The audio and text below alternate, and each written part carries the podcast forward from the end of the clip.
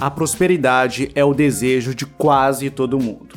Todos querem uma boa vida financeira, livre de problemas financeiros, onde os sonhos e objetivos são realizados, onde se pode ter uma bela casa para se chamar de lá, onde se pode fazer boas viagens e onde é possível dar uma vida mais digna a pais, filhos e cônjuge. Mas como prosperar? Como prosperar em meio a tantos problemas, tanta desigualdade e corrupção? E o que a Bíblia diz sobre prosperidade? É possível ser um cristão fiel e próspero financeiramente? Podemos orar por prosperidade? E mais, o que de fato faz alguém prosperar?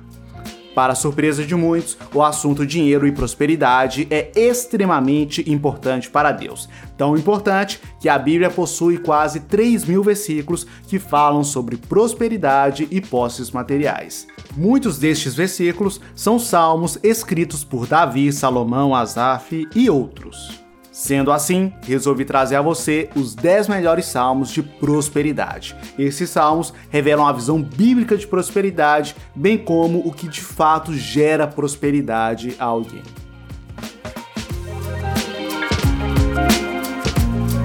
Tudo na paz? Se você não me conhece, prazer. Me chamo Samuel Vinícius e este é o Vamos Prosperar, educação financeira à luz da Bíblia. Se este assunto é de seu interesse, se inscreva neste canal e toque no sino das notificações para ser notificado sempre que um novo conteúdo for publicado.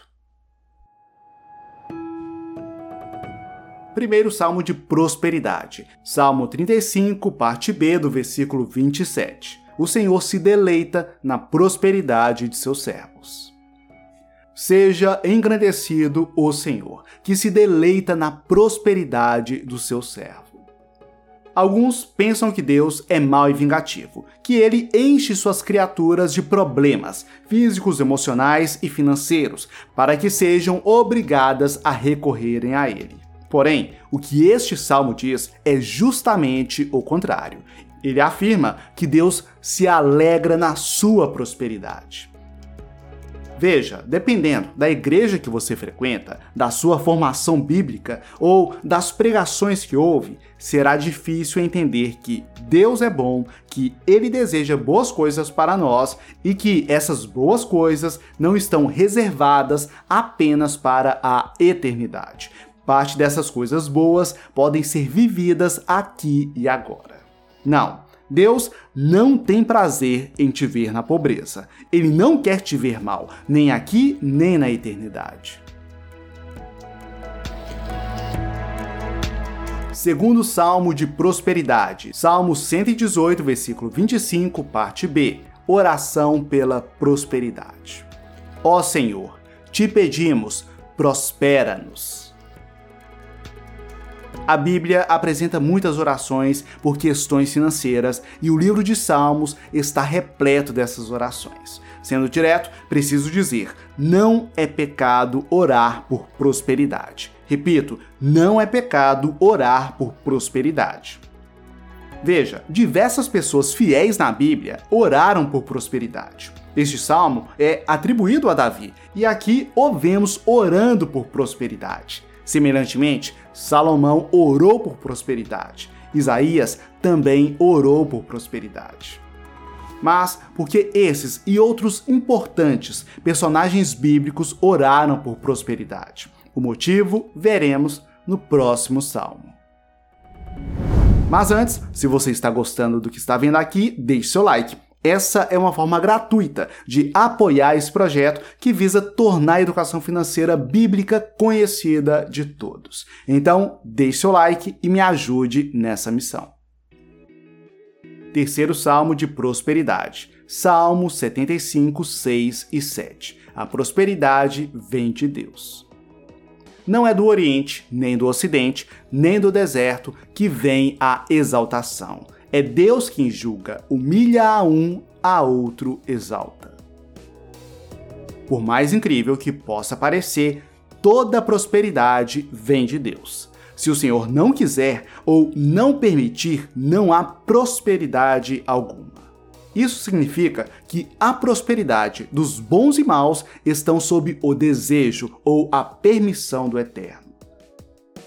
Veja, se alguém prosperou à custa de roubos, Foi Deus que deu força a esse alguém que a usou para roubar.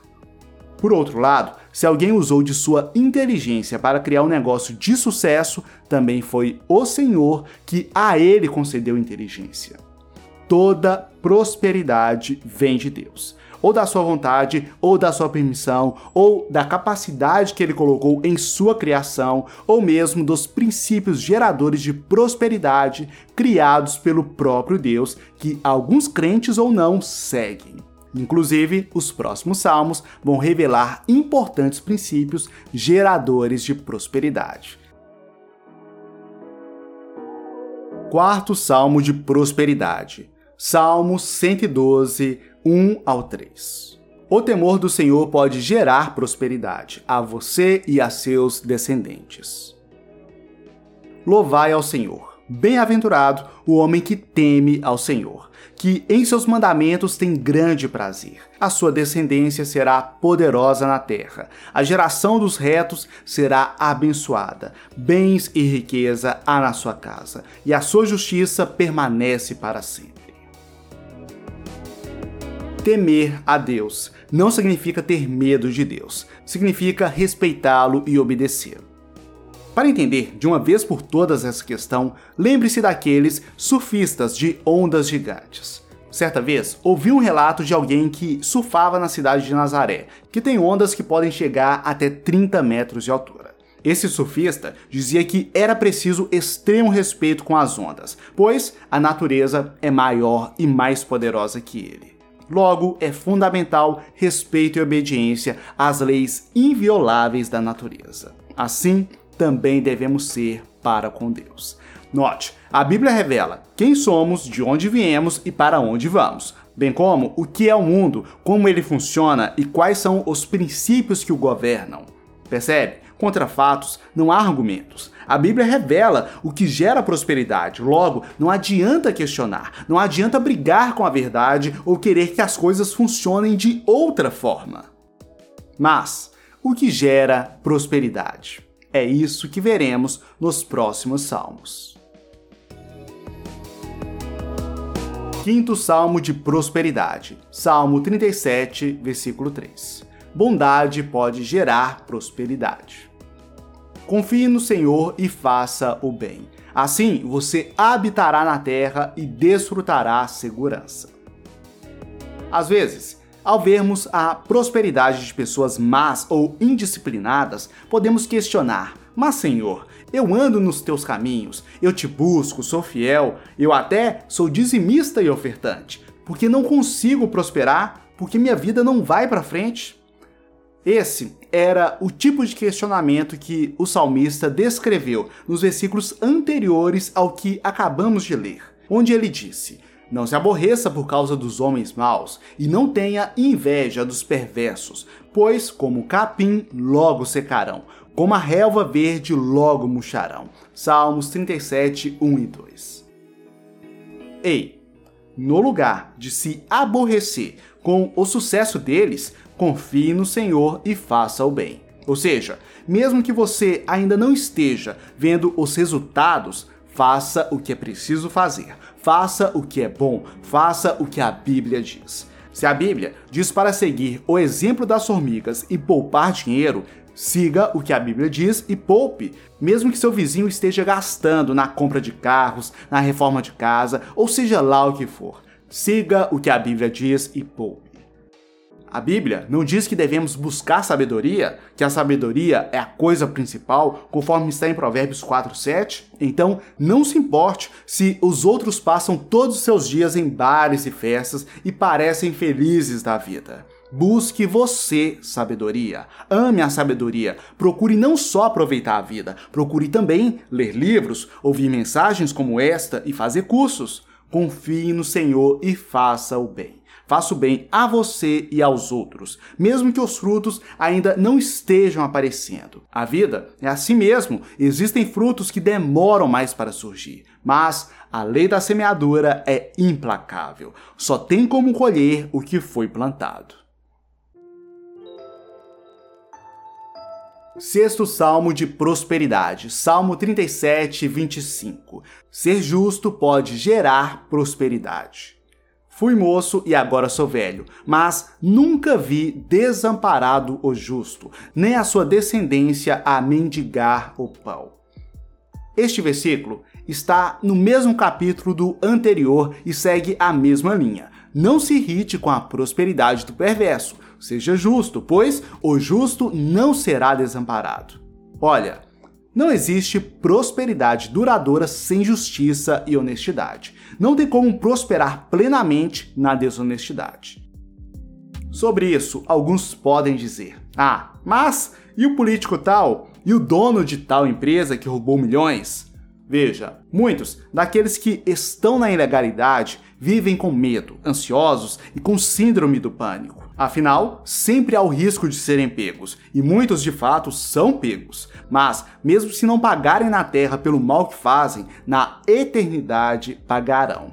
É a lei da semeadura. Só tem como colher o que foi plantado. Então, se você quer prosperar de forma plena e duradoura, a honestidade é o caminho. Sétimo salmo de prosperidade, Salmo 128, 1 e 2. O trabalho pode gerar prosperidade. Como é feliz quem teme ao Senhor, quem anda em seus caminhos. Você comerá do fruto do seu trabalho e será feliz e próspero. Às vezes, o óbvio precisa ser dito. Para prosperar, é preciso trabalhar. É nessa linha que Paulo fala: se não quiser trabalhar, também não coma. Isso está em 2 Tessalonicenses 3,10. Preciso dizer isso, pois tem gente que acha que vai prosperar na loteria ou em apostas esportivas. Não, não vai prosperar assim. Dinheiro que chega fácil tende a sair fácil. Isso é o que está em Provérbios 13, 11. Para prosperar é preciso trabalho duro e com inteligência. Mas atente-se para algo. Sem o favor de Deus, sem sua graça, o trabalho é inútil. É isso que veremos no próximo salmo. Oitavo salmo de prosperidade, Salmo 127, 1 e 2, parte A. O trabalho é inútil sem o favor de Deus. Se não for o Senhor, o construtor da casa, será inútil trabalhar na construção. Se não é o Senhor que vigia a cidade, será inútil a sentinela montar guarda. Será inútil levantar cedo e dormir tarde, trabalhando arduamente por alimento. Não somos autossuficientes. Isto é, não conseguimos aquilo que queremos somente por nossos méritos. Ou seja, não se trata apenas de fazermos a nossa parte e prosperarmos. Não, como disse antes, toda prosperidade vem de Deus. Sem sua graça, não há prosperidade. Pense bem: um agricultor pode plantar a melhor semente no melhor terreno e na data mais adequada. Mas se Deus não mandar a chuva no tempo certo, se Deus não livrar a plantação de geadas, tempestades ou pragas, o trabalho do agricultor, por melhor que tenha sido, não prosperará. Percebe? O mesmo acontece em todo trabalho. Você pode abrir um negócio que tem tudo para dar certo, mas sem o favor de Deus, seu negócio pode não prosperar. Afinal, você pode adoecer e não conseguir trabalhar, pode surgir uma pandemia e fechar seu empreendimento. Também pode surgir uma crise econômica imprevista que inviabilize seu negócio. É por isso que é importante entregarmos nosso caminho ao Senhor. Nono salmo de prosperidade, Salmo 37, 4 e 5. Entregar nosso caminho a Deus pode gerar prosperidade. Deleite-se no Senhor, e Ele atenderá aos desejos do seu coração. Entregue o seu caminho ao Senhor, confia nele e Ele agirá. Para prosperar, geralmente existe aquilo que temos que fazer e aquilo que Deus faz.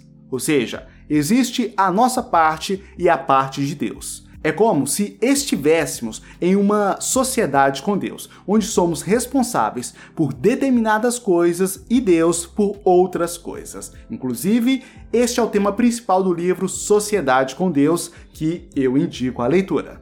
Mas, voltando ao que interessa, sendo assim, é preciso caminharmos na mesma direção que Deus, o sócio majoritário, caminha. Ou seja, é preciso entregarmos nosso caminho a Deus e não apenas impormos o nosso caminho. De forma prática, a ideia aqui é chamar Deus para participar de nosso dia a dia, das nossas decisões, da nossa vida. Ele é mais sábio que nós e quer o nosso bem. Então, antes mesmo de ir trabalhar, ore. Fale para Deus que você trabalha para Ele. Peça direção em suas decisões diárias. Se possível, leia alguns versículos. Acredite, Além disso, te ajudar sempre ter em mente a Bíblia Sagrada, isso te ajudará a ter sempre em mente os princípios bíblicos sobre trabalho e prosperidade. Fazendo isso, certamente você aumentará as chances de prosperar em seu trabalho, que é o que veremos no Salmo de número 10. Mas já fique sabendo, trarei um salmo de prosperidade bônus para você. E já vou avisando: se você está tendo dificuldades para prosperar, se está enfrentando problemas financeiros ou se sente estagnado financeiramente, o salmo bônus pode ser aquilo que você precisava. Mas antes, vamos primeiro ao décimo salmo. Décimo salmo, Salmo 90, 17. O Senhor pode confirmar o nosso trabalho. Seja sobre nós a graça do Senhor, nosso Deus, e confirma sobre nós a obra das nossas mãos. Sim, confirma a obra das nossas mãos. Como já foi dito, o resultado de nosso trabalho não depende apenas de nós, mas quando trabalhamos duro, com inteligência, quando trabalhamos como se Deus fosse nosso patrão, entregando a Ele nosso caminho, a tendência é que nosso trabalho seja confirmado por Deus e traga resultados fantásticos. Este é o meu desejo, que você veja o agir de Deus em sua vida confirmando o seu trabalho. Salmo bônus de prosperidade. O Senhor pode te prosperar depois de uma provação. Salmos 66, 10 ao 12. Pois tu, ó Deus, nos tem provado, tem nos refinado como se refina a prata. Fizeste-nos entrar no laço, pesada carga puseste sobre os nossos ombros. Fizeste com que os homens cavalgassem sobre as nossas cabeças. Passamos pelo fogo e pela água, mas nos trouxestes a um lugar de abundância. Amigo e amiga, não se passa no vestibular sem prova. Não se é promovido sem ser diariamente testado. Não se vence uma luta sem lutar. Se você está passando por alguma dificuldade, fique sabendo: o objetivo da prova é a aprovação, não a reprovação ou sofrimento. Sabemos que todas, absolutamente todas as coisas cooperam para o bem daqueles que amam a Deus. Ou seja, as provas estão aí para nosso bem, para nos preparar, nos refinar para as boas coisas que Deus tem para nós. Isso faz sentido para você? Então me diga nos comentários. E se você realmente deseja prosperar, acesse o primeiro link na descrição e assista a aula 3 segredos para sair das dívidas, aumentar sua renda e conquistar a independência financeira. É só acessar o primeiro link na descrição. No mais, forte abraço, fique com Deus e até a próxima!